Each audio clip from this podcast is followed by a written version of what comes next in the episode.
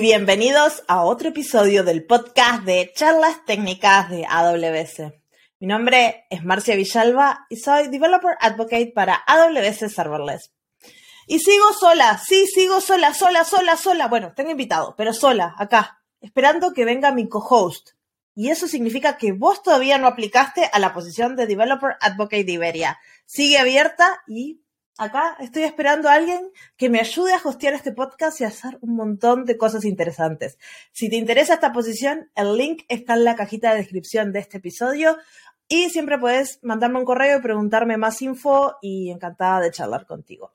Un par de noticias especiales antes de arrancar. Primero, mañana es el Summit de Bogotá, así que si no te registraste y estás por ahí, es tu momento de, de ir, registrarte, ir al Summit, que Ahí tenés un montón de charlas en español, técnicas. Y si querés viajar un poquito más lejos, ya tenemos Reinvent, tenemos la agenda, vamos a tener charlas este, de todos los niveles para todo el mundo y ahí voy a estar. Me pueden encontrar y me pueden saludar a mí, seguramente a muchos de los invitados que han estado en el podcast y no sé, habrá que preguntarle al invitado de hoy si está en el podcast, en Reinvent también. Hoy tenemos un episodio un poco raro porque no vamos a hablar de la nube en sí, pero yo creo que este tema nos interesa a todos, al menos cuando empecé a hablar con, con Álvaro, que es nuestro invitado, dije, vamos a hablar de bases de datos. Y después me empecé a contar de su historia y dije, no, no, no, no, no, no, yo no quiero hablar de bases de datos, esto es mucho, mucho, mucho más interesante. Hoy tenemos a Álvaro Hernández, que es un AWS Data Hero, y como es obvio, yo pensaba que iba a venir a hablar de datos, bases de datos, es experto en Postgres, así que si tienen preguntas de Postgres, ya saben a quién preguntarle. Y es el fundador de una empresa que se llama Ongres, Postgres Ongres. Este, y nos va a contar su experiencia en ser un serial founder o serial entrepreneur, not serial killer, que son cosas diferentes. Y vamos a aprender de empresas, así que acá le doy la bienvenida a Álvaro, ¿cómo estás? ¿Qué tal? Muchísimas gracias por, por invitarme, Marcia. Sí, sí, estoy con una emoción de este episodio porque te voy a poder hacer todas las preguntas han pasado por mi mente en los últimos, no sé, 10 años, cada vez que me pasa, tengo una idea genial y quiero abrir mi propia empresa y acá estás vos que nos vas a ayudar. Bueno, yo creo que me vas a poner en aprietos porque yo estoy acostumbrado a hablar de Postgres, de bases de datos, no, es mentira. En realidad me encanta hablar de cualquier tema. Disfruto mucho con mi rol actual como, fundador, aunque soy una persona muy técnica y como has dicho, cualquiera quiera saber algo de base de datos o de Postgres, de RDS, por favor que me contacte, que para eso estoy encantado.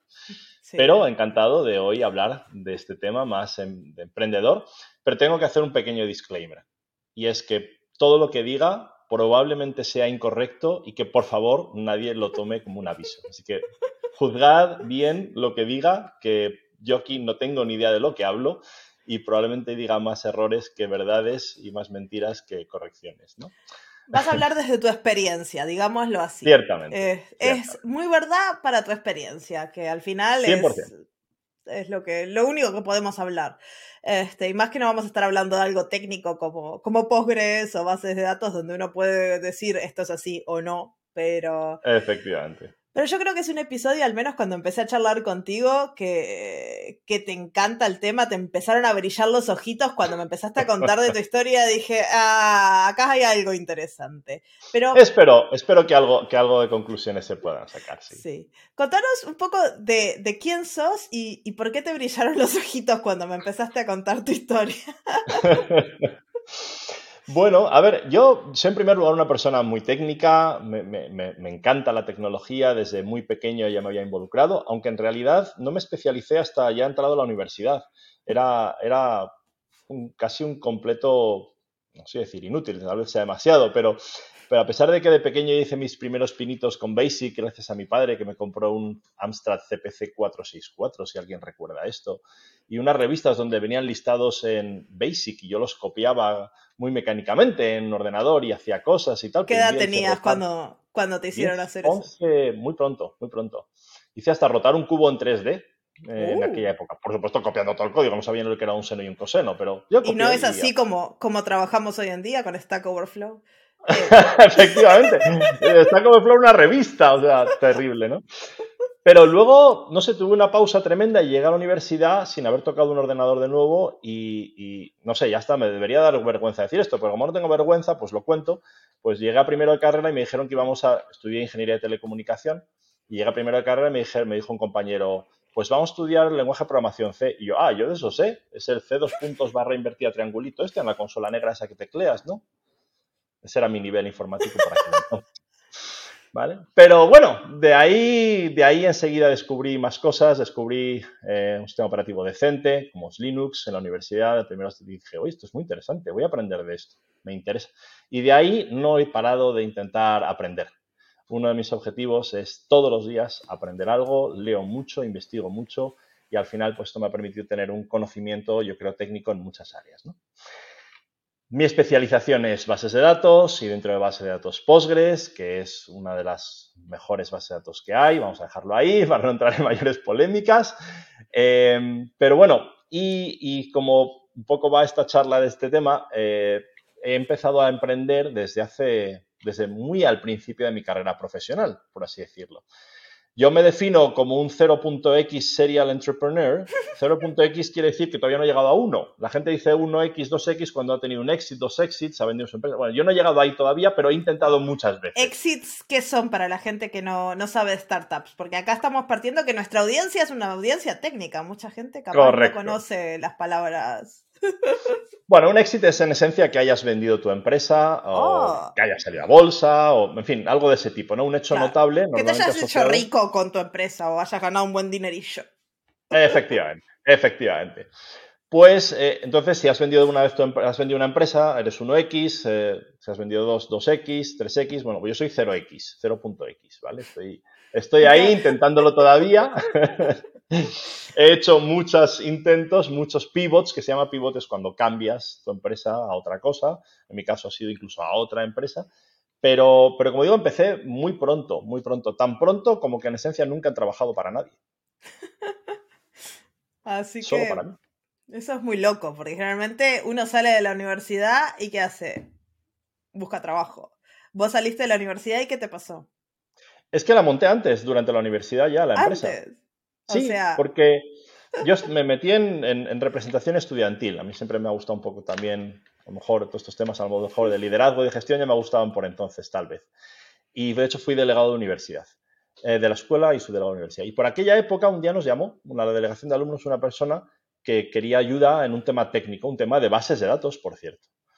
Y, y lo cogió un compañero mío y me dijo, oye, oye, que ha llamado este, que no sé, que necesita ayuda y tal. Y hablé yo con él y con una conversación un poco más serena y me dijo que quería hacer una cosa que, bueno, pues que, era una barbaridad lo que quería hacer. Y entonces yo le dije, no señor, usted no quiere eso. ¿Cómo? Pero yo le estoy llamando, quiero contratar. Usted no quiere eso. ¿Quiere que le explique lo que quiere? No, sí, pues quedamos un día en la cafetería. Entonces quedamos un día en la cafetería y yo le dije lo que quería. Básicamente se estaban mandando una base de datos de Access por email como adjuntos cada vez que alguien lo modificaba entre dos países. ya sé que era el año 2000, pero en fin. Yo dije que se podía hacer una cosa con una base de datos centralizada, una aplicación web y tal. Y eso acabó en un primer cliente y acabó en una primera empresa. Wow.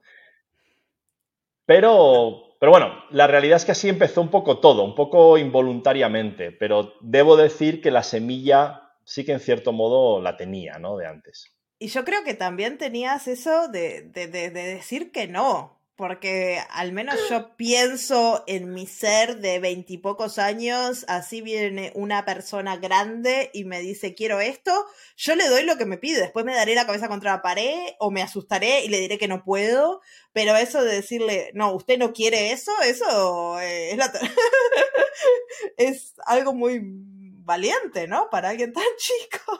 Es que era tan evidente el tema, ¿no? Que sí, yo, yo hablo claro, yo hablo claro y, no, no buscaba nada también, no tenía, tenía poco que perder porque yo no buscaba ningún cliente ni nada, yo buscaba ayudar. Entonces yo le dije con toda honestidad, usted no quiere eso. Y es cierto, esto se transformó en un pequeño, pequeño moto, ¿no? Un pequeño lema de nuestra empresa en aquella época. El, no, eso no es lo que usted quiere. Y, Pero es muy ha pervivido que los clientes no saben lo que quieren hasta que hablas con ellos y trabajas un poco más la idea. Ellos saben lo que necesitan, pero no lo que quieren. Y es muy frecuente que un cliente, eso de que el cliente siempre tiene razón, no, no es verdad, no siempre tiene razón, ni mucho menos. Y, muchas veces, efectivamente, sabe lo que quiere y te dice cómo hacerlo, pero el cómo hacerlo, lo de dar ese, ese, ese, expertise o esa consultoría, ese consultor, Pero vos me dijiste que, que, trabajaste una vez para alguien. ¿Cuándo? ¿Cómo fue eso? Eso es verdad, eso es verdad. Fui tres meses más o menos becario en una de las grandes consultoras con sector de tecnología, que había, ya no existe a día de hoy. Pero bueno, en fin, existía en aquella época y era muy prestigiosa y bueno, eh, no sé, recuerdo cómo me contactaron, pero me ofrecieron un puesto de becario y dije, ah, pues bueno, vamos a, vamos a probar, ¿por qué no? Pero bueno, aquello, aquella experiencia, no voy a decir que fue mala, yo disfruté, disfruté mucho, pero, pero la verdad es que sí que me impulsó a lo mejor a, buscar el camino del emprendimiento también, porque no me gustó. O sea, fue buena por el aprendizaje, pero no por el aprendizaje que yo buscaba. Porque, porque lo que vi es que yo, no sé, buscaba otro ritmo, por así decirlo, de trabajo. Llega ahí el primer día, 9 de la mañana, traje, la época era la que era, ¿no? Eh, bueno, 9 y 5, yo nunca me he considerado demasiado del todo puntual. Pero en fin, no importa. El caso es que llegaba allí, ¿no?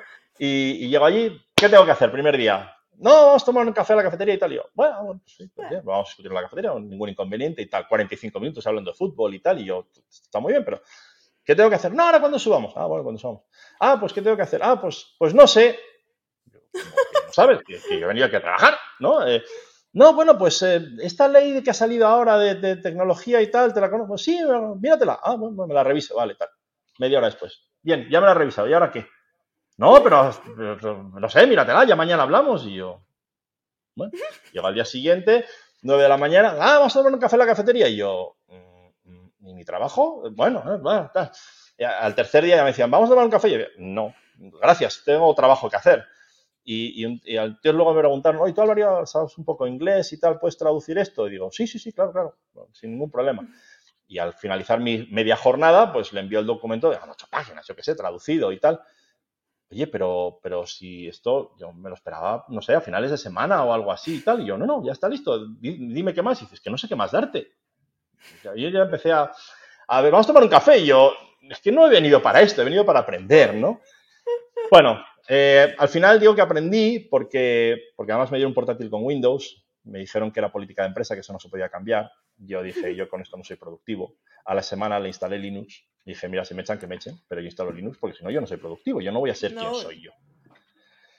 Y ah, un mes antes de que me fuera ya me estaban pidiendo ir a clientes que necesitaban gente experta en Linux, pues tenían temas de seguridad y no sé qué. y eras un pasante de tres meses, o sea.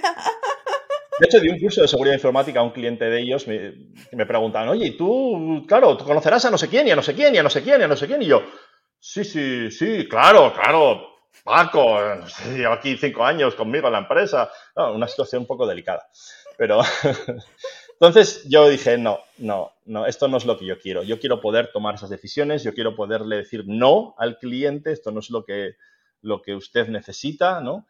Y bueno, seguir un camino un poco más, de mayor progreso técnico, pero sobre todo mayor libertad de tomar decisiones. ¿no? Allí me vi obligado a participar en decisiones técnicas con las que yo no coincidía. Y dije, bueno, pues esto no es lo que yo quiero. Tal vez eso me dejó ese post. Sí, y también el, hecho de, eso, de, estar sentado, al menos esa es una de las cosas que a mí me cuesta del trabajo de oficina, este, estar sentado 8 o 9 horas y llega un punto que empezás a hacer el trabajo de las próximas tres semanas porque ya no sabes qué hacer. Eso de calentar sillas, yo siempre fui muy mala. Sí. Sí, sí, eh, terrible. Como hay que ir, hacer lo que uno tiene que hacer e irse, ya está. Eso, si no hay trabajo, bueno, chao, avísame, llamame cuando haya trabajo. yo acá vengo. No, no. Efectivamente. También debo decir, debo decir, en, en, en, un poco por ser por injusticia, que no es trivial tener todo preparado para cuando alguien se incorpora a una empresa y tener todo preparado para que esta persona sea productiva desde el día cero, ¿vale? No, He visto ahora desde el otro lado, ¿no? Que no es del todo sencillo, pero, pero bueno, es, puede ser frustrante esa experiencia. No, obvio, y eso también está, está bueno para que cada vez que alguien entra a tu empresa ahora, te acuerdes de eso y... muy presente, muy presente. Y lo tengas muy presente, ¿no? y que generalmente la gente quiere, como dicen, poner un, un, commit en GitHub o en el repo el primer día de trabajo. Es como. Efectivamente. Fue un primer día de trabajo, hiciste un commit. o no. Es como. Y sí que ese fue el primer trabajo y el único que tuviste. Después tu primer cliente, esta persona de la uni, ¿y qué pasó ahí? ¿Cómo, cómo fue evolucionando todo? Bueno, pues ahí tuvimos esa llamada, me reuní con mi, con mi amigo eh, y con el cliente, bueno, no era ni siquiera un potencial cliente, era de verdad un, oye, te vamos a ayudar porque estás diciendo una tontería, ¿no? Y, y ya el señor nos dijo, oye, pues, pues no sé, vale, me habéis convencido, demostrádmelo, ¿no? ¿Qué, qué hacemos esto? Pues, eh, pues, no sé, hacedme un presupuesto. Y yo, ¿presupuesto? ¿Cómo se hace eso? Claro, ¿y cómo se hace? ¿Y cuánto cobro? Y yo qué sé, no tengo ni idea, ¿no? Y, entonces, bueno, hablé un poco con mi padre, que tenía experiencia a ese respecto, e incluso él tiene una empresa, me ofreció utilizar su empresa para facturar y nos oyó un poco, le hicimos un presupuesto al señor, por supuesto resultó ser un catastrófico error y baratísimo para todo lo que le hicimos, evidentemente, pero bueno, esto siempre pasa y, al, y al final el proyecto continuó luego, el proyecto avanzó de ser una pequeña cosa, luego nos pidieron otra, luego otra, luego otra y en un momento claro dijimos, necesitamos nuestra propia entidad, ¿no? No podemos aquí estar. Sí, mi padre, no sé qué hacía tu padre, pero ponele cocinas y Pues desde luego no era una actividad relacionada. Por eso. Em, y entonces al final pues nos juntamos con un tercer amigo que estaba ahí en la universidad y decidimos montar una empresa, una sociedad. Y, bueno... para esta eh, altura tendrías veintipocos años, si estabas todavía en la 21 uni. años, más o menos, sí. 20, 21 años. Wow. Y nada, bueno, montamos esa sociedad entre los tres. Eh, se llamó un nombre tan así cool en la época, digo yo, eh, como Gnosis, que quería decir Network Open Systems. Al menos lo de Open estaba bien, el resto no sé qué pintaba ahí, pero bueno. Y luego el apellido era AJJV, que eran las iniciales de los socios, ¿no? Muy igualitario todo. Claro. Con una distribución al 33,3% de las acciones y todo ese tipo de cosas. Y bueno, eh, fue un periodo de aprendizaje en realidad. Fue, lo recuerdo con mucho cariño, fue una época donde trabajamos muy, muy, muy duro, hicimos ninguna cosa muy importante, pero, pero sí que, montamos algunas cosas interesantes. Eh, cosas que incluso una herramienta que construimos todavía se utiliza hoy en día en producción. Wow. 20 años después. Y si cuento las tecnologías con las que está programada y los hilos con los que está cogido, bueno, que esto es un podcast técnico, creo que nos podemos permitir el detalle, el lujo técnico, ¿no? Si querés. Si la gente no empieza a tirar tomates virtuales ahora mismo, es una aplicación escrita en PHP con una base de datos Postgres. Bueno, aquí no hay sorpresas. Pero hace 20 años, no. Hace 20 años, PHP. Por eso, exacto. exacto. hace 20 años PHP era, era top. Top. Era top. Pero ahí no acaba la cosa porque nos pidieron hacer algunas cosas determinadas. Por ejemplo, una, eh, una, información muy tabular, ¿no? Y esa información tabular la querían exportar a Excel para manipularla en Excel. Como... Pero claro, no había librerías para hacer... Bueno, pues utiliza un LibreOffice 1, perdón, OpenOffice, OpenOffice. Un OpenOffice 1.1.6, si no recuerdo mal, que todavía hoy está corriendo en producción, en un frame buffer virtual en memoria, con el API del OpenOffice que te permite llamarlo. Entonces, pero ese API estaba solo disponible para Python y para Java. Por aquella época la universidad nos había enseñado Java. Así que el funcionamiento es que la aplicación PHP genera un fichero en barra TMP cuando recibe la petición con, en XML. El generado a pelo con cancelación de cadenas de texto. Luego llama, haciendo un exec, a un programa escrito en Java, programado en Java 1.4 de la época. Yo estoy certificada en eso. Pero es sorprendente, a día de hoy sigue funcionando incluso con una JVM moderna, sigue corriendo sin recompilar el código. Leía ese fichero XML, procesaba las órdenes, llamaba al API de OpenOffice, renderizaba en un buffer en memoria, que el debuguearlo lo podías ver en pantalla, y te genera el Excel, te lo deja en TMP y PHP lo sirve de vuelta al usuario. Muy bien. Y corre todavía hoy. Y luego generábamos unas etiquetas en PDF con látex o látex. ¡Uh, látex! Llamaban, porque era el mejor sistema de generar un PDF en la época, entonces PHP escribía el código látex que luego se compilaba con PDF látex y lo servía. O sea... Mm. Una mezcla, pero, pero seguimos haciendo software de la misma forma. versiones más. No ha cambiado mucho. Pero no ha cambiado. mucho Y esto, hoy, en el año 2022, sigue corriendo en producción. Ah, muy loco. muy pequeñito, pero bueno. Así que fue una época de aprendizaje, de aprender a cómo lidiar con clientes, aprender cosas como que no todos los clientes son buenos y hay que a veces rechazar a Mm. clientes o expulsarles. Tarjeta roja a los ¿Y clientes. vos ya para esa altura ya sabías que eh, ibas a trabajar de esto o seguías pensando que estabas estudiando y eh, en fin, no lo pensabas mucho? No lo pensaba mucho, pero yo siempre he sido un poco cabezón. Probablemente físicamente también, pero desde luego mentalmente. A día de hoy se dice persistente, que es más elegante, ¿no? O resiliente. Entonces, eh, siempre quería continuar con el proyecto, siempre quise avanzar, siempre quise eh, dar el siguiente paso, ¿no? No lo conseguía, pero, pero ahí seguía, ¿no? De hecho, eh, en, esta, en esta época, mis dos socios, por razones diferentes, se fueron. Todo de buenas, es decir, son muy buenos amigos míos. Y, y por cierto, esto es raro, ¿eh? es muy normal que los fundadores se peleen, sobre todo cuando todo está tan igualitario y tan, todo tan así estructurado, ¿no? Pero no, no es el caso, afortunadamente. Oh, muy puntualmente igual la discrepancia, pero no, ambos son muy buenos amigos míos a día de hoy y, estamos, eh, y nos apoyamos además. Eh, pero bueno, se fueron, decidieron seguir su camino y yo decidí persistir, persistir. Eh, en un momento dado, pues esta empresa transformamos el nombre, pasó a hacer otra actividad, luego pivotó a otra, que tampoco funcionó, y, luego acabó ya como una entidad diferente, eh, sociedad diferente, cristalizando lo que es hoy Ongres, ¿no? Pero, pero nunca me planteaba abandonar ese camino porque siempre quiero llegar hasta el final y siempre quiero, uh, bueno, ¿por qué no decirlo? Triunfar eh, y, ¿Y crear grandes cosas con esta... Como decimos con, cuando preguntamos así, hacemos una nueva feature o hacemos algo en Amazon, ¿cuál es la marca de éxito? ¿Cuál es el... la clave de, de cuando decís triunfé? ¿Cuando llegues a 1.x o como cuál es el, el decís, este es el stop signal? Bueno, para mí en primer lugar, no creo que haya un stop. No, signal. obvio.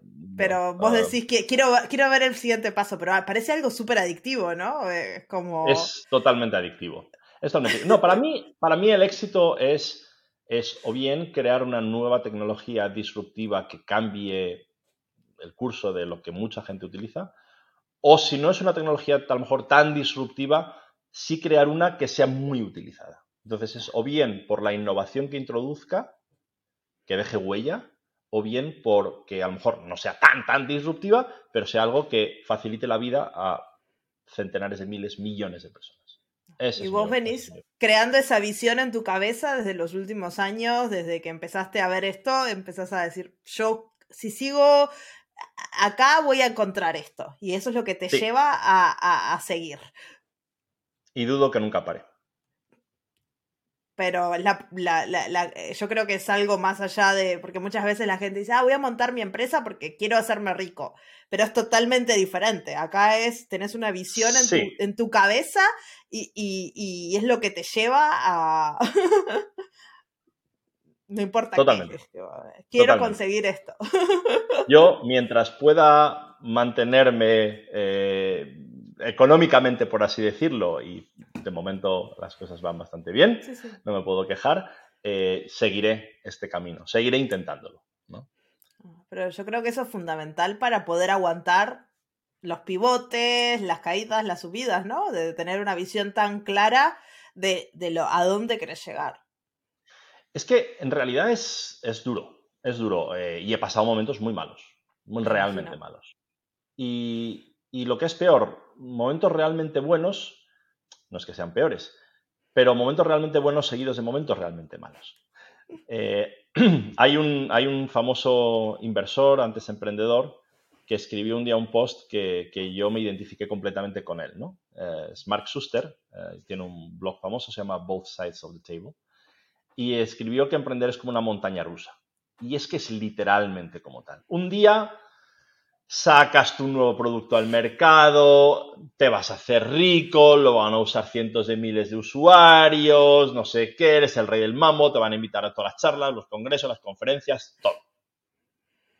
Al día siguiente dices, pues se lo han descargado cuatro personas. pero ¿cómo es posible? Pero si esto es el mejor producto de la historia, pero si es que esto es disruptivo, pero no sé qué, y todavía no, estás, no te has levantado del golpe y aparece tu mayor competidor y saca una cosa, pero alucinante, pero 100 veces mejor que lo que tenías tú, pero ¿cómo no lo he podido ver? Pero no sé qué, pero estamos hundidos, pero, pero, pero cerramos, no cerramos, tal, y, encima y te, llega un cliente y te cancela el producto llevas, o el, contrato que llevas tres meses negociando y que dabas por hecho ya que ya habías...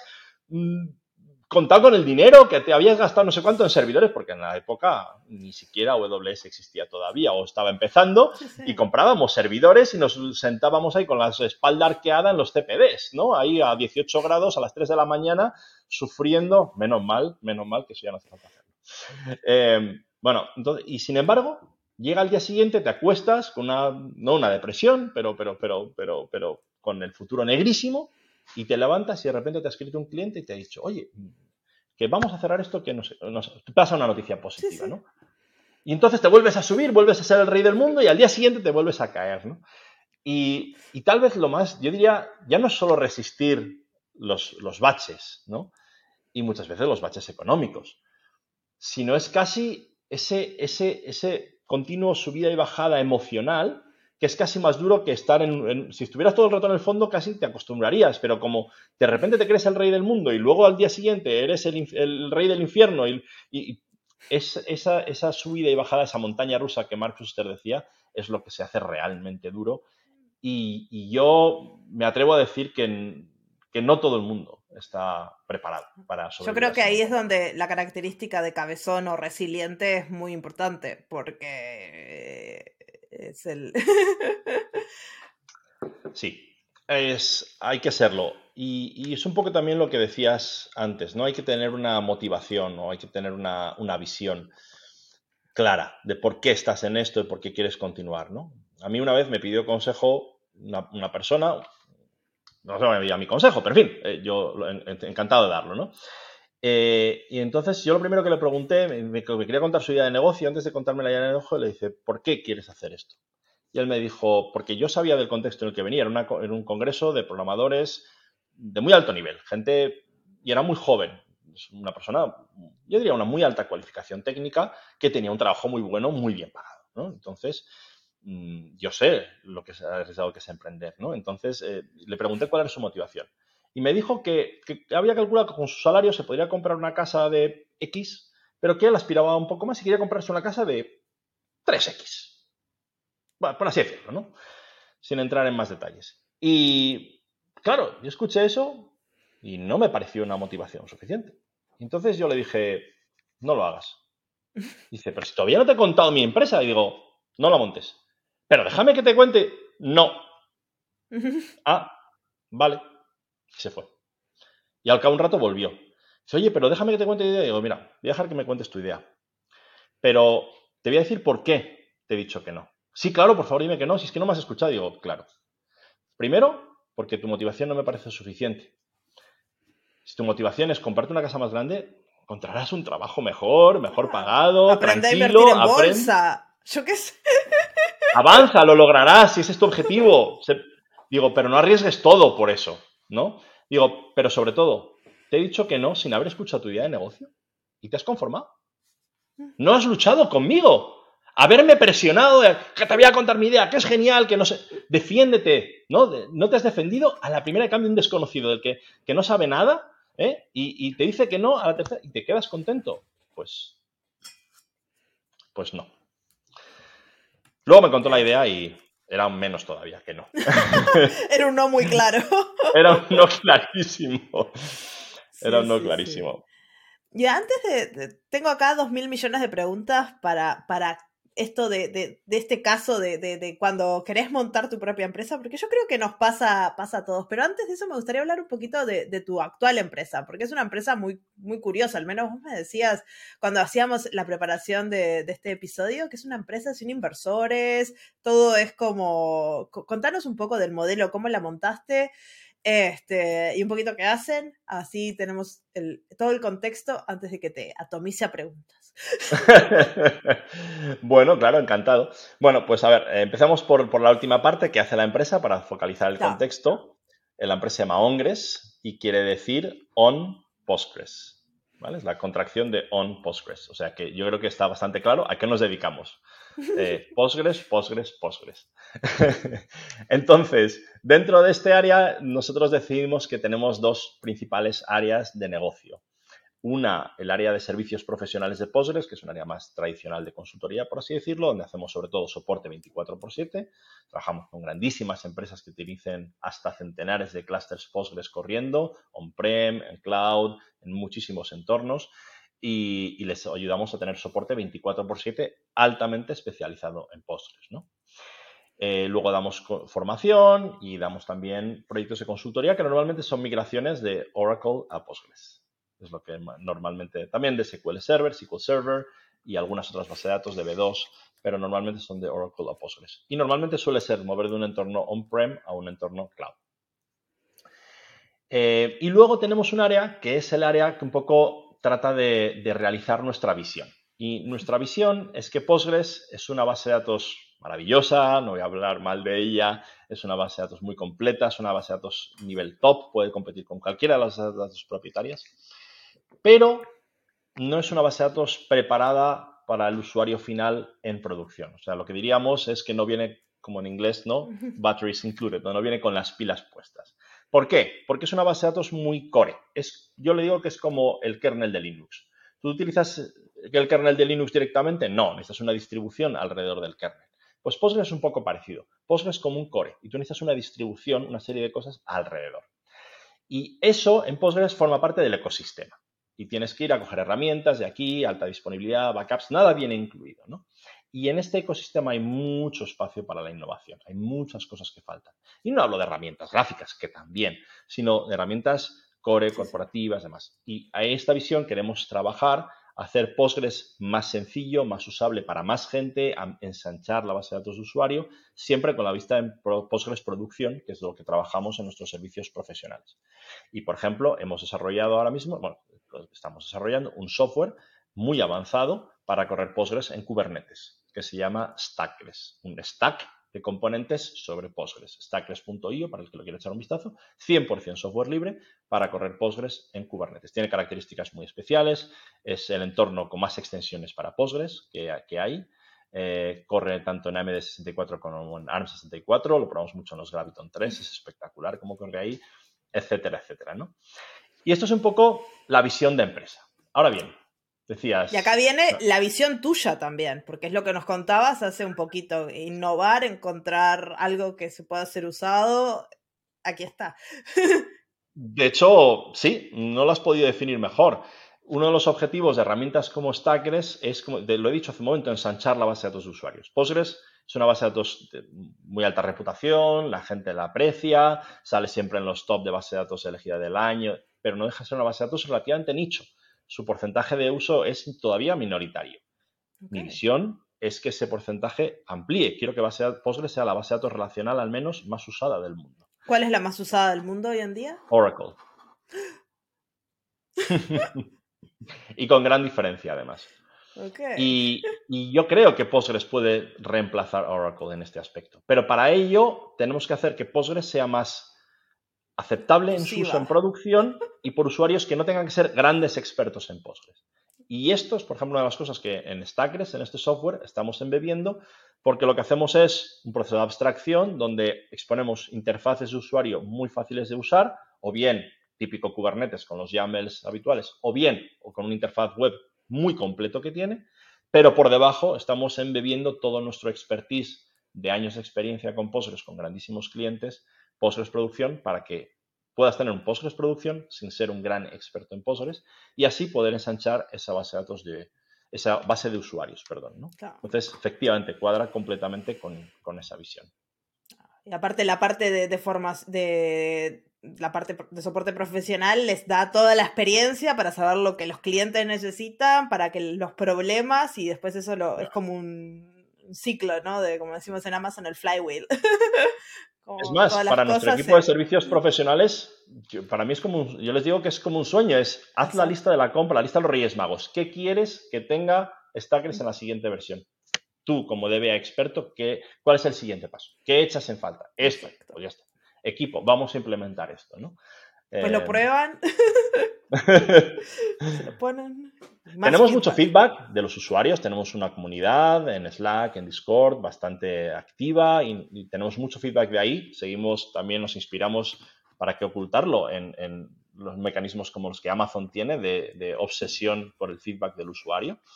Eh, hemos tomado muchas ideas de ahí y nos lo tomamos muy en serio. ¿no? Eh, nuestro proceso de desarrollo, no, quiero hablar mucho más de esto, pero el proceso de desarrollo está abierto, está todo en GitLab. Eh, Cualquiera puede crear issues, comentar en issues existentes, o sea, es todo, los dashboards, roadmap, está todo en abierto. Vos decís que no es interesante, pero yo creo que es muy interesante, porque muchas veces uno piensa que el software tiene que, si tengo una idea fantástica, la tengo que poner detrás de candados gigantes para que nadie pueda acceder, porque es lo más importante del mundo, y vos acá lo estás haciendo la mayor parte de todo es open source, todo está ahí, la gente puede mirar el trabajo que van a hacer, este, y, yo creo que como técnicos eso es, eh, eh, muy relajante, ¿no? Poder hacer código abierto, vivir de, poder pagar las facturas y, y, me parece fantástico, porque pensar de poner candados a todos y mi idea es lo más importante del mundo mundial, maybe not. Totalmente. Y además invito a cualquiera que nos esté escuchando hoy que si quieren probarlo, por supuesto, pero si quieren opinar, quieren crear un ISO, oye, pues a mí me gustaría que implementara esta funcionalidad o esto no me gusta como está o, aquí habéis seleccionado esta herramienta, yo creo que esta otra es mejor. Estamos completamente abiertos y, y eh, apreciamos mucho, mucho ese feedback, ¿no? También mucha gente con el mundo del software libre dice, ah, no, es que tengo miedo de que venga Amazon, ¿no? Y, lo monte como un servicio y tal, y nos haga competencia. Yo estoy deseando que llegue ese momento, por favor.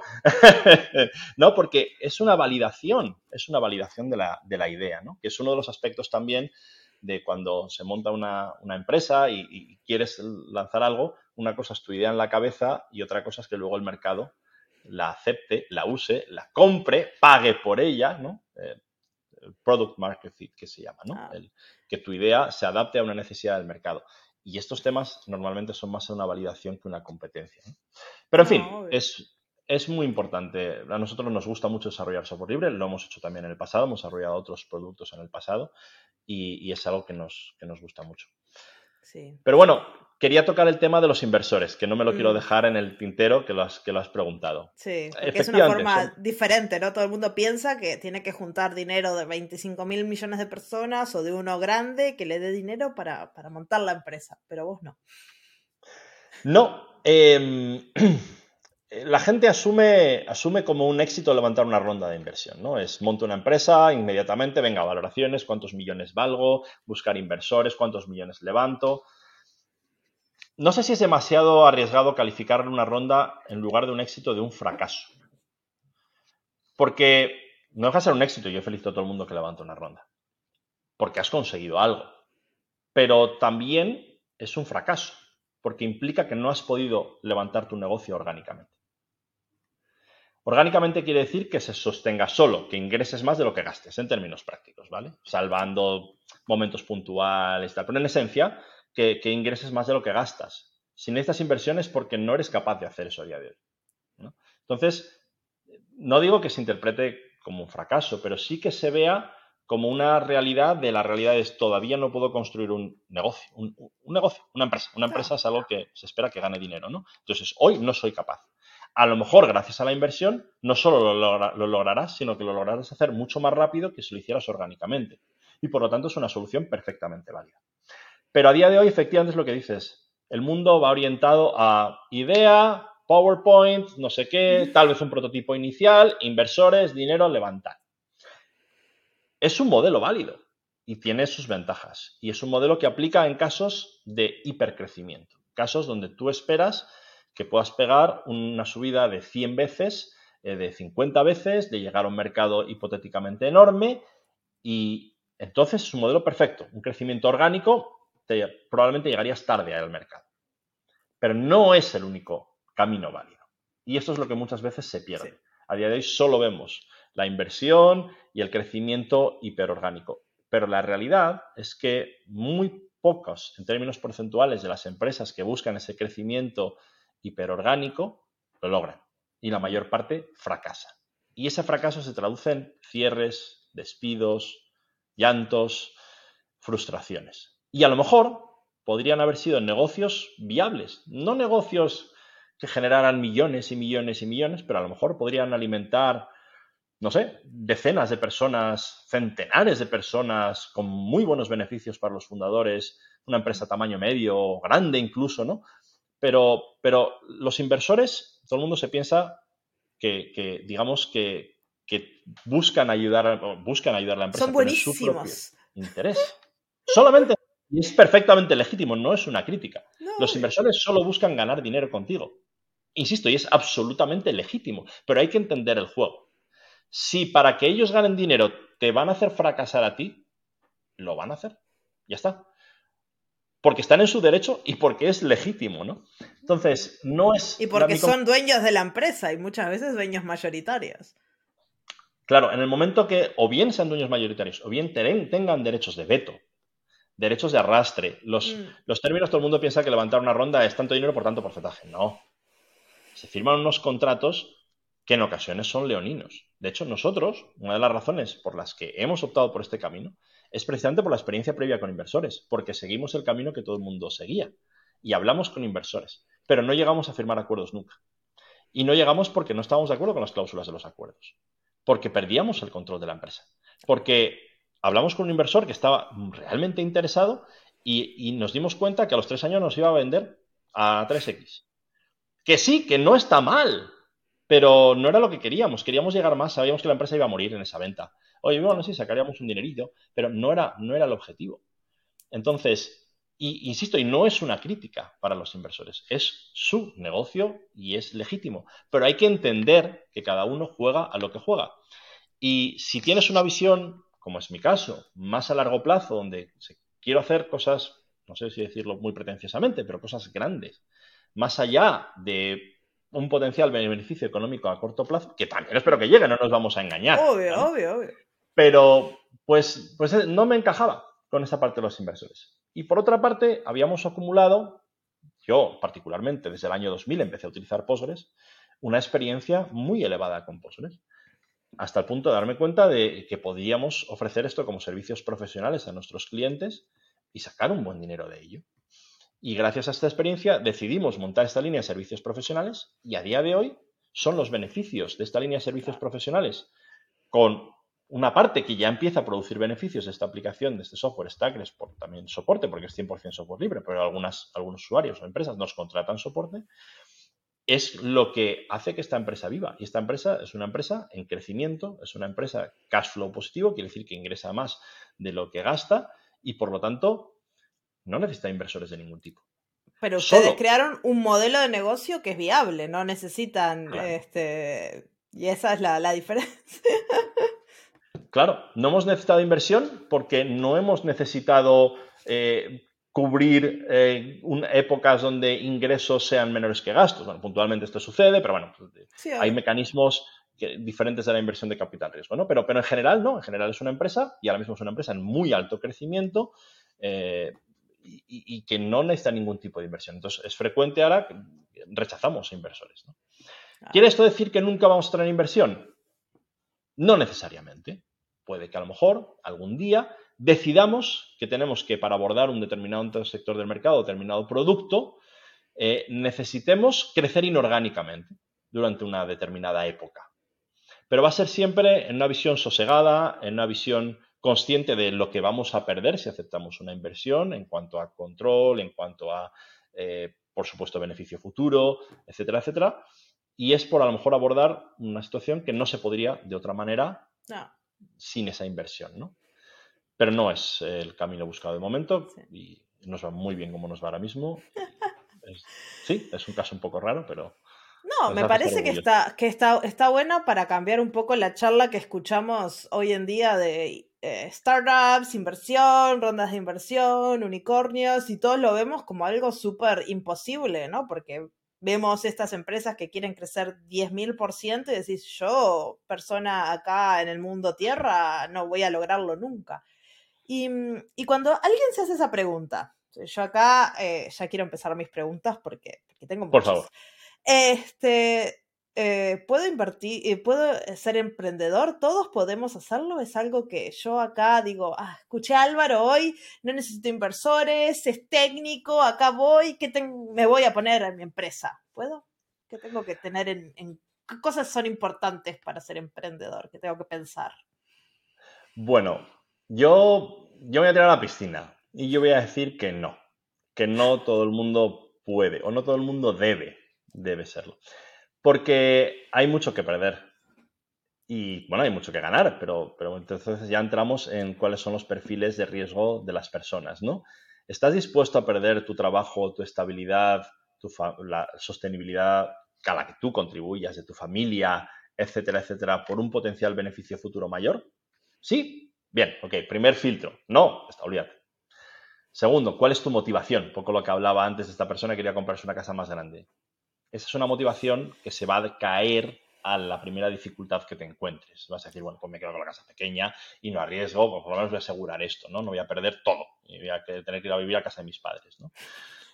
Eh, con la familia, con el niño, con tal, ¿no? En fin, eh, bueno, puede suceder, no, no, tiene nada de malo, más de un emprendedor le ha pasado, pero, pero hay que ser consciente de, cuál es tu motivación. Si tienes una motivación mucho mayor, entonces a lo mejor esa ecuación beneficio-riesgo es diferente.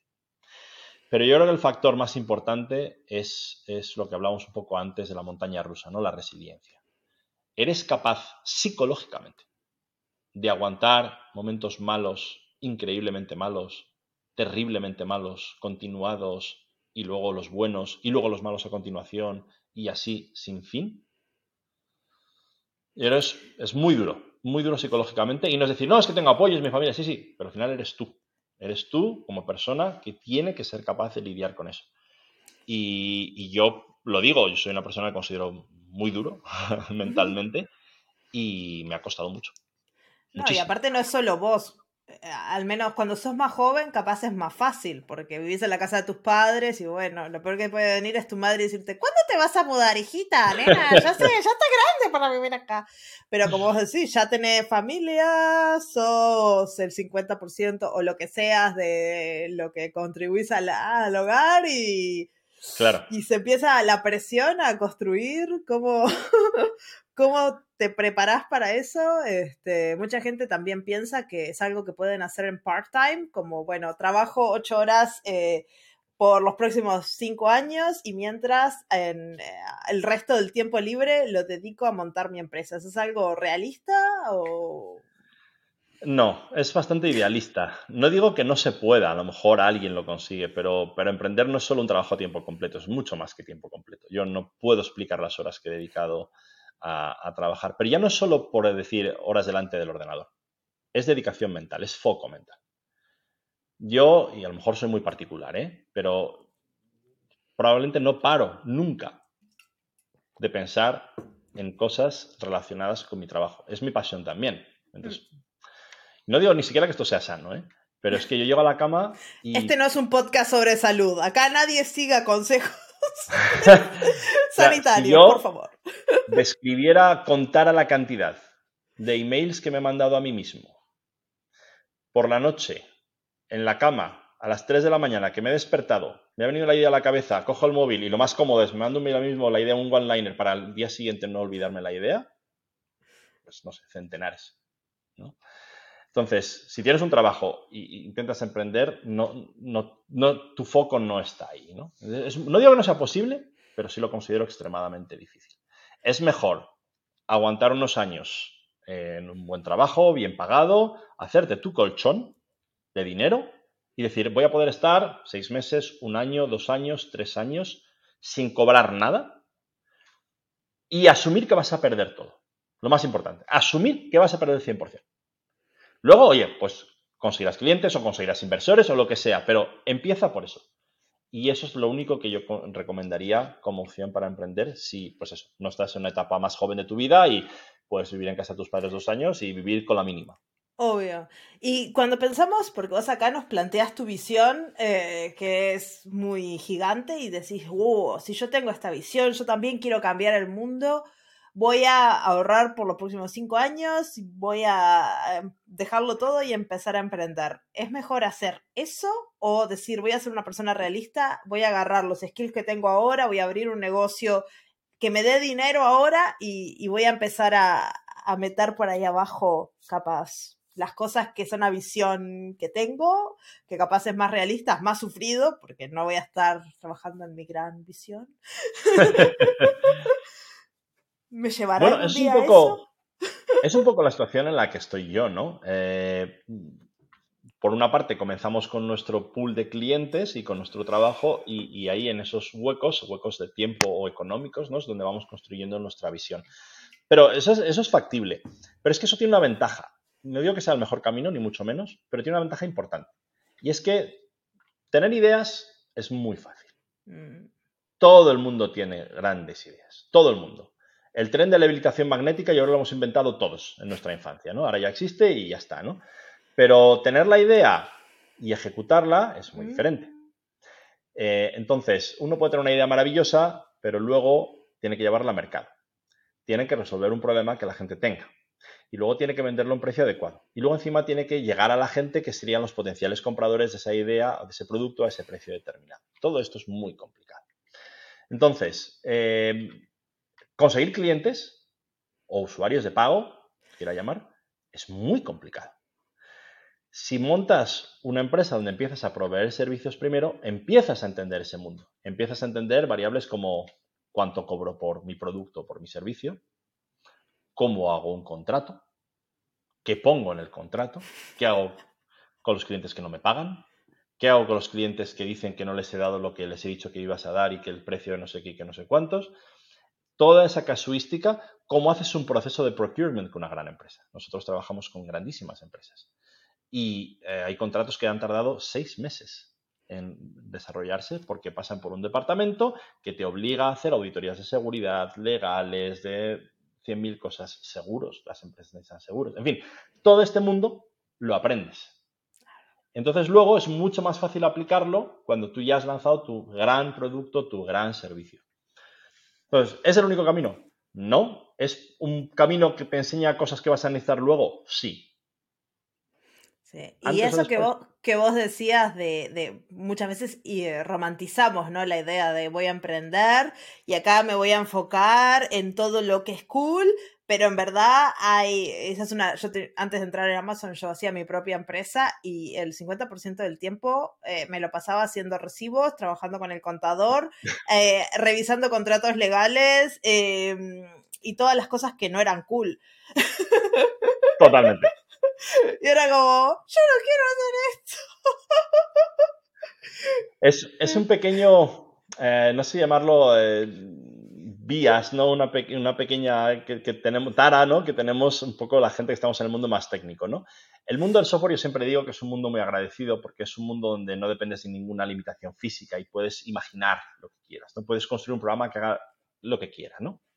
Entonces tenemos grandes ideas, todos, todos se nos ocurren grandísimas ideas y nos emocionamos con esas ideas. Voy a hacer ahora el software que haga no sé qué increíble, qué tal.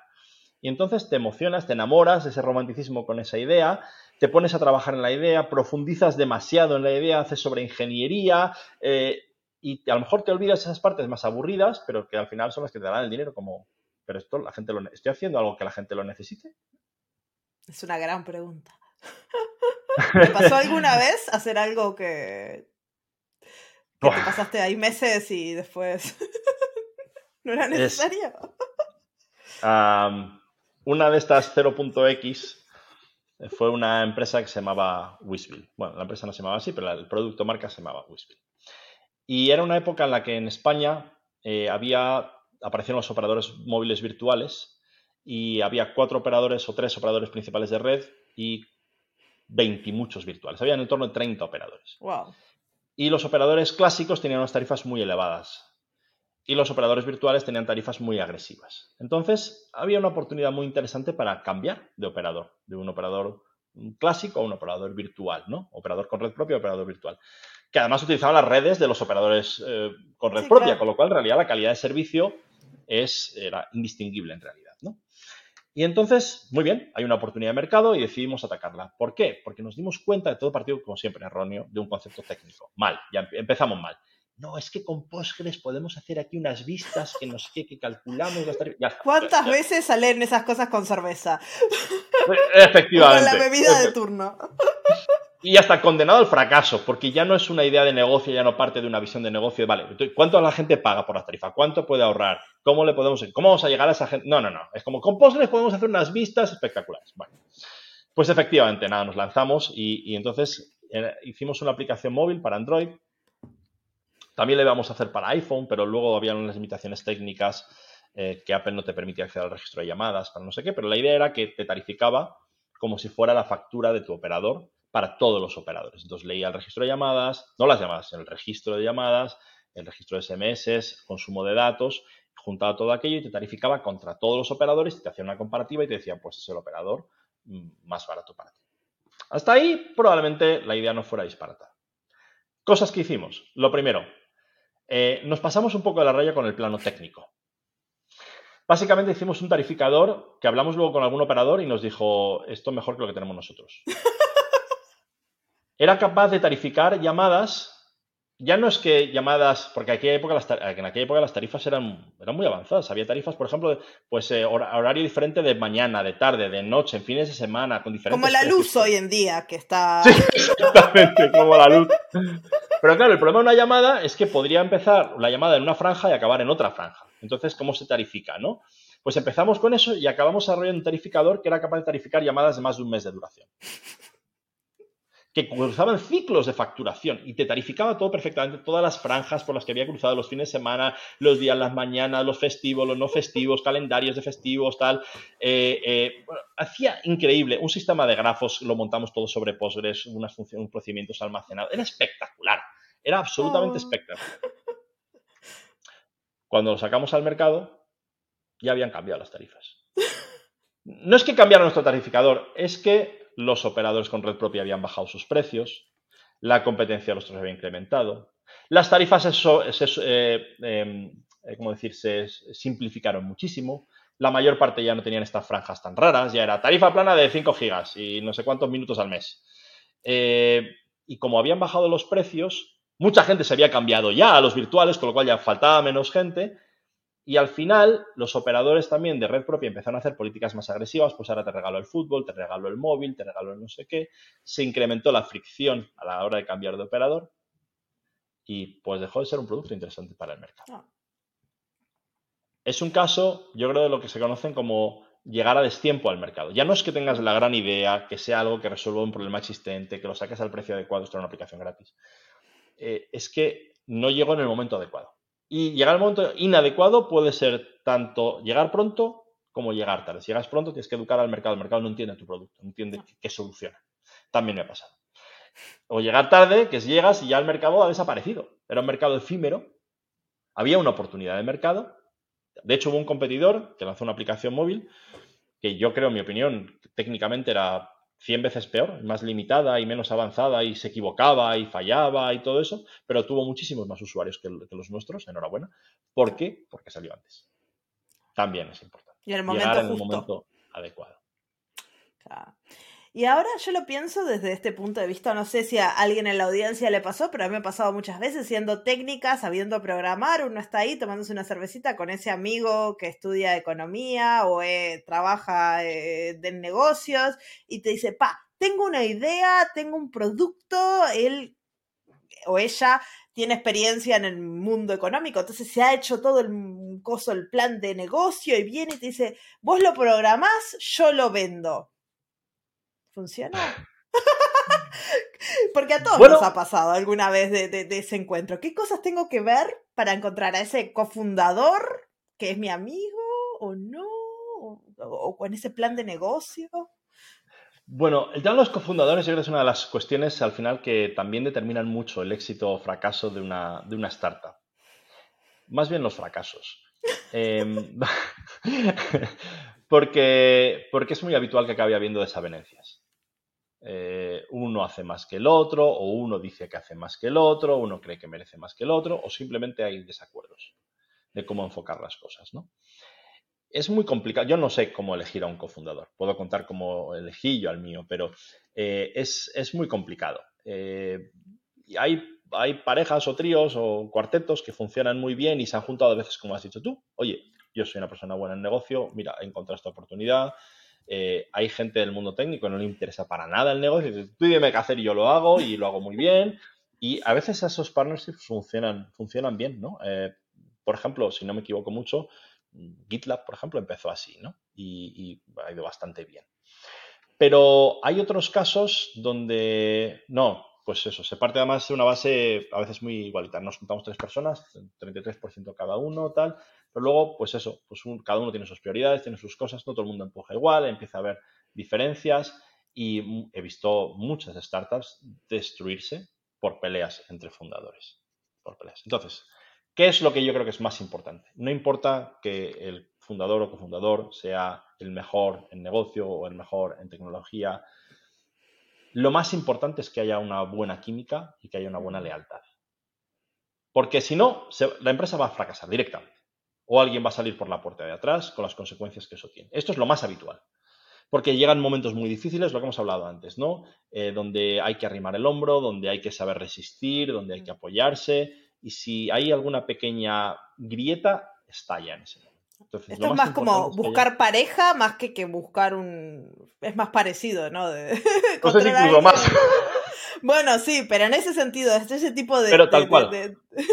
Tal cual. Es un factor multiplicador de las desavenencias, esas pequeñas grietas. Luego mismo que una pareja cuando vives ah. en conjuntos y demás, ¿no? Es que esto no me importa mucho, a los cinco años, oye, esto ya sí que me importa, ¿no? Pues... y cuando las cosas se pudren que haya una buena química, que haya una buena relación, que haya una lealtad y que sea prueba de bombas. Eso es, yo creo que es lo más importante. Que luego uno sea un poco mejor, una cosa un poco peor, tal. Y obviamente que se comparta la ambición y las ganas. Mm. Ese trabajar, no digo sin descanso, porque a veces no es tanto de estar, de insisto, no estar delante, del ordenador como estar pensando en las cosas o, poder tener una conversación a cualquier hora de la, de la madrugada para un tema que te preocupa, ¿no? Y tener alguien al otro lado de la línea que te escucha o, lo que sea. Eso es lo, eso es lo más importante, compartir esa ambición, compartir esa pasión y tener muy buena química y mucha lealtad. Esto para mí es lo más importante. Ahora bien, la pregunta alternativa podría ser, ¿mejor solo o mejor acompañado?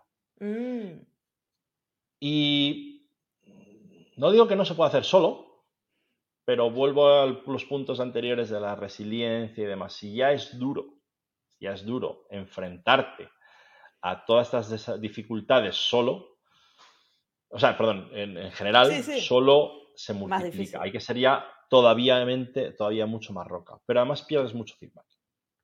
Eh, el, simplemente el hablar, nivel técnico, sabemos que muchas veces algo no te compila, se lo explicas, ah, te das cuenta lo que es, ¿no? Pues simplemente el poder hablar con alguien un problema del ámbito que sea legal o alguien que en un momento dado dices, es que yo, es que no me da la vida, no puedo. Ah, yo puedo aunque sea un tema tonto, aunque sea mandarle un mail al cliente para no sé qué. Eso a veces vale, vale oro. Entonces, yo en principio recomiendo tener algún cofundador y que sea alguien de absoluta confianza y con una persona con la que se puede tener, bueno, tú lo has dicho muy bien, ¿no? Como si fuera una relación. Y que compartan la misma visión a largo plazo. Efectivamente. Efectivamente. Y, otra pregunta que al menos eso era una de las cosas más difíciles para mí y creo que para mucha gente técnica cuando dice voy a montar mi empresa es cómo lo vendo. Porque a mí yo no tengo problema, te construyo cualquier cosa, ahora ya no tanto, pero antes era, ay, ahora tengo que ir y decirles que, que, tengo esta cosa, que ¿cómo, ¿cómo, le pongo un precio, cómo te la vendo, la gente técnica vende, ¿cómo, cómo aprendemos eso? Sí, los, los precios es un mundo, es un mundo. O está el tema del marketing por un lado, cómo llegas a los clientes, y por otro lado el tema del pricing, ¿no? Cómo pones precio a las cosas. Em, yo soy absolutamente inexperto en ambos temas, pero todo lo que he aprendido me lo he, aprendido a golpes. Eh, al principio, cuando uno empieza y cuando uno es muy joven, pone precios increíblemente bajos. Eh, entonces, primer aviso, subir los precios. Hay, gente que experimenta eh, cosas radicales, ¿no? En el sentido de decir, bueno, pues hoy cobro por lo que sea unidad de trabajo. No sé si da igual sea un producto o un servicio, ¿no? Normalmente se aplica más servicios que productos, pero bueno. Pues cobro 100. ¿Cliente me lo paga? Perfecto. Siguiente cliente, 150. ¿Me lo paga? Vale. Siguiente cliente, 200. ¿Me lo paga? Vale. Siguiente, 250. No. ¿220? Sí. Vale, ya, ya he encontrado mi precio. El precio. Eh, yo no he seguido ese camino, me parece un poco arriesgado, sobre todo porque, bueno, luego, y si los clientes hablan entre sí, ¿no?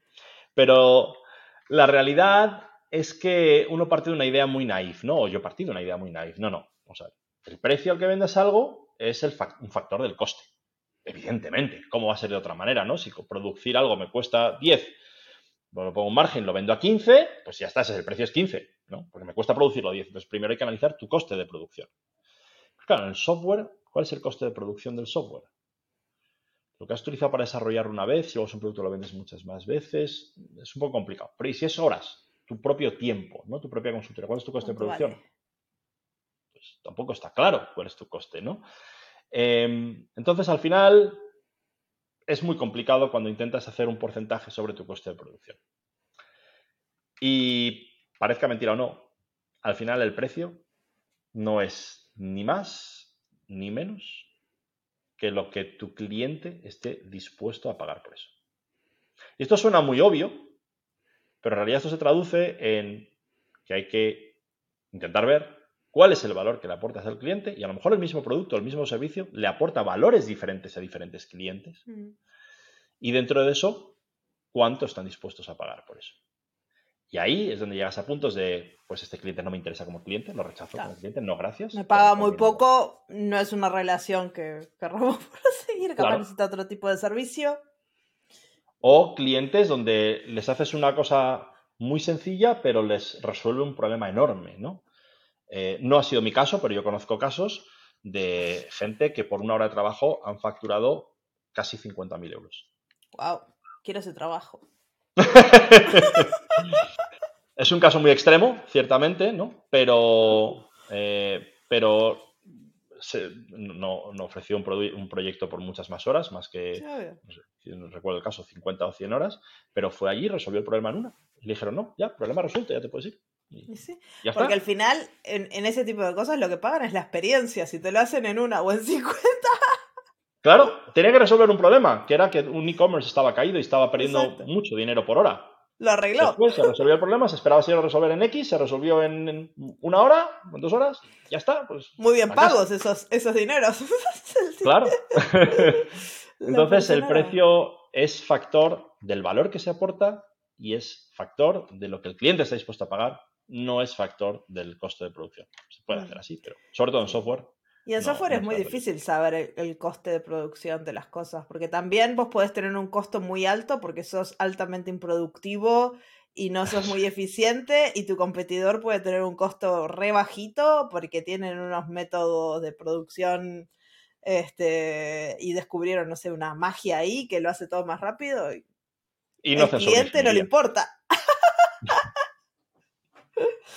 Este, no, no, no. Entonces, este, ahora mm, tenemos ahí nuestra em, empresa eh, con una idea de qué hacemos, una visión, un cofundador y cómo encuentro mi primer cliente. ¿O ya lo debería haber encontrado para esta altura? Eh, puede, puede, puede que sí.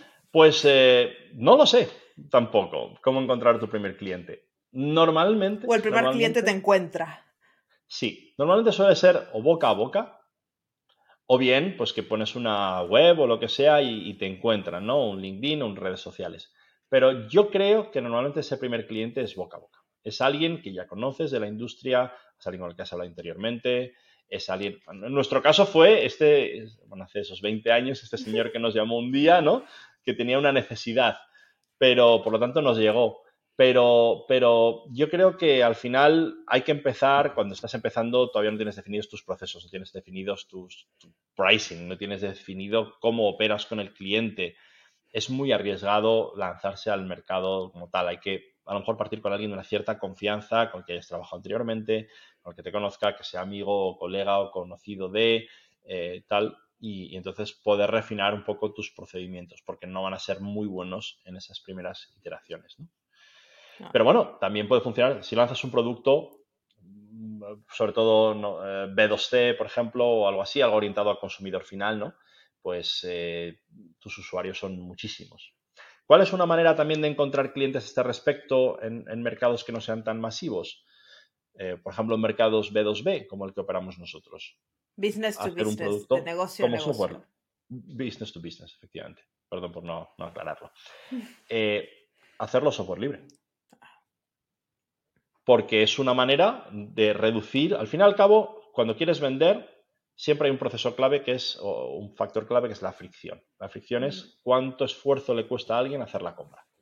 Eso implica cosas de, de conocer el producto, entender cómo funciona, probarlo, evaluarlo, pagar. Si el mecanismo de pago falla en la web, eso es fricción, ¿no? Pues el usar software libre, algo como software libre, reduce la fricción en el proceso de evaluación y de pruebas. Ah. Tiene muchas otras ventajas, ¿eh? pero esta, por ejemplo, es una de ellas. Entonces, al hacer un producto software libre, consigues usuarios un porcentaje de los cuales en el futuro probablemente puedan pasar a ser clientes. Y ahí consigues a lo mejor tus primeros clientes. Claro.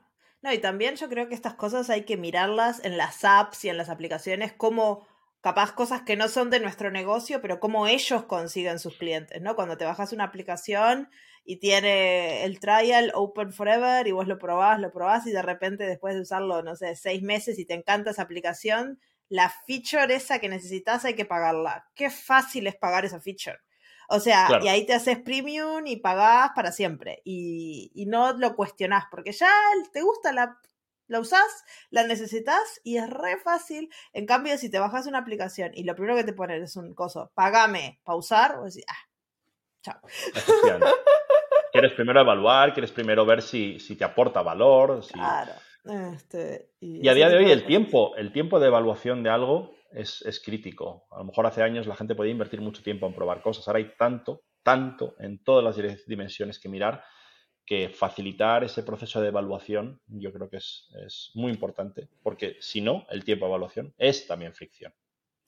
Sí, claro, todo es fricción. Ah, aparte la gente hoy en día, y también para las empresas, está tan acostumbrado a que todo es rápido, que todo se resuelve, que, que, que, que ya no, no puedes estar ahí ni con procesos complicados como vos, como para cobrarle o para adquirir ese cliente, ni como para conseguir el software. O sea, todo tiene que ser fácil y, y, accesible e integrado. Totalmente. la conveniencia. La conveniencia es a día de hoy, yo creo, también uno de los factores más importantes de, Yo creo que un ejemplo lo tenéis vosotros, lo conocéis muy bien, ¿no? Eh, muchos de nosotros, yo he sido el primero y como idealistas del software y de tecnología y del software libre, a mí me encantaba, me encantaba eh, alojarme todo yo. Yo he montado mis servidores de correo, de web, de Git, de todo, todo lo que, Postgres, por supuesto, en fin, ¿no? Y, pero llega un momento que dices, ¿cuánto valoro mi tiempo, no? Frente a alguien que me lo haya hecho, me lo ofrece como un servicio, ¿no? Y, esto es la conveniencia. Y a día de hoy, cada vez hay más gente migrando hacia, ya no lo digo no solo en infraestructura, ¿eh? sino incluso aplicaciones, que porque te resuelvan una pequeña cosita, ah, pago 4 euros al mes eh, y me olvido y ya no tengo yo que hacer esto, ¿no? Y, la conveniencia a día de hoy, el, ahorrarte pequeños factores de tiempo o de incomodidad, es un gran valor. Está muy apreciado por el mercado. Y yo creo que con esto voy a redondear porque acá me puedo quedar 10 días haciéndote preguntas. sí, ahora también. Este, y a vos te gusta hablar de esto, pero bueno, tampoco vamos a tener a la audiencia acá durante tres horas. Si quieren, me avijan en los comentarios, me mandan correo y le invitamos de vuelta a Álvaro para que nos cuente más. Pero te voy a hacer la última pregunta que yo le hago a, todos mis invitados. Generalmente cuando hablamos de alguna tecnología o algo, les pregunto cómo empezar. Y a vos te voy a preguntar eh, lo mismo. ¿Algunos tips cuando la gente se está preguntando, haciendo estas preguntas en su cabeza, porque a veces pasa que durante años tenemos esta ratoncita en el cerebro que nos dice, tenemos que demandar a, todo el mundo y abrir nuestra propia empresa porque mi jefe me tiene podrido, lo quiero hacer, lo quiero hacer. Y para esa gente o para los que están empezando a ahorrar dinero para, para dejarlo todo y abrir su propia empresa o para los que recién empezaron algún tip, algo que es súper importante y poca gente les dice.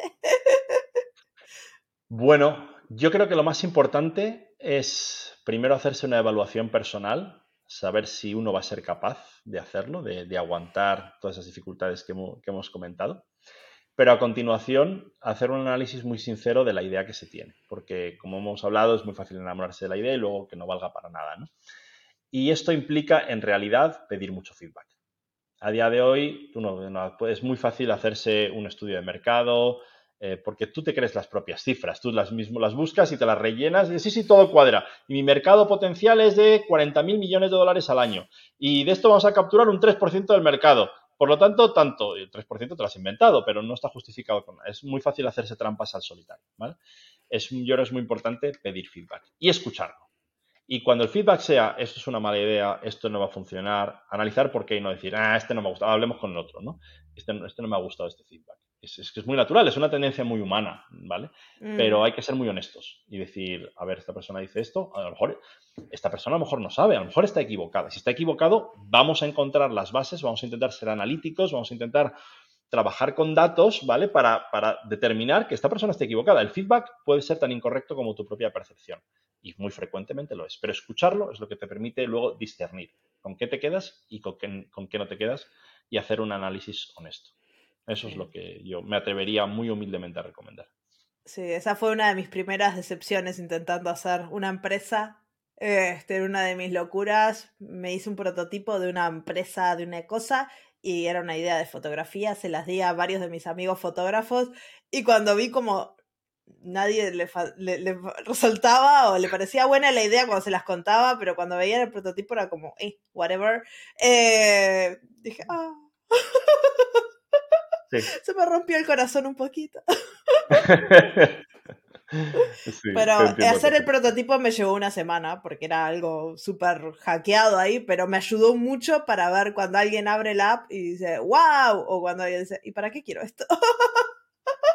sí, pero está muy bien porque yo creo que es un proceso de aprendizaje y, muy probablemente la mayor parte de las ideas acaban transformándose y las empresas que vemos a día de hoy no partieron con esa idea, partieron con una diferente.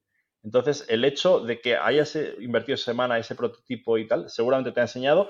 Luego, a lo mejor, posteriormente te ocurrió otra cosa, o a lo mejor algún día se podría ocurrir otra, derivada de ahí. Es un proceso de aprendizaje. Y yo creo que eso sí es positivo siempre. Sí, y está, es, divertido, pero bueno, no dejen todo antes de responder estas preguntas, por favor.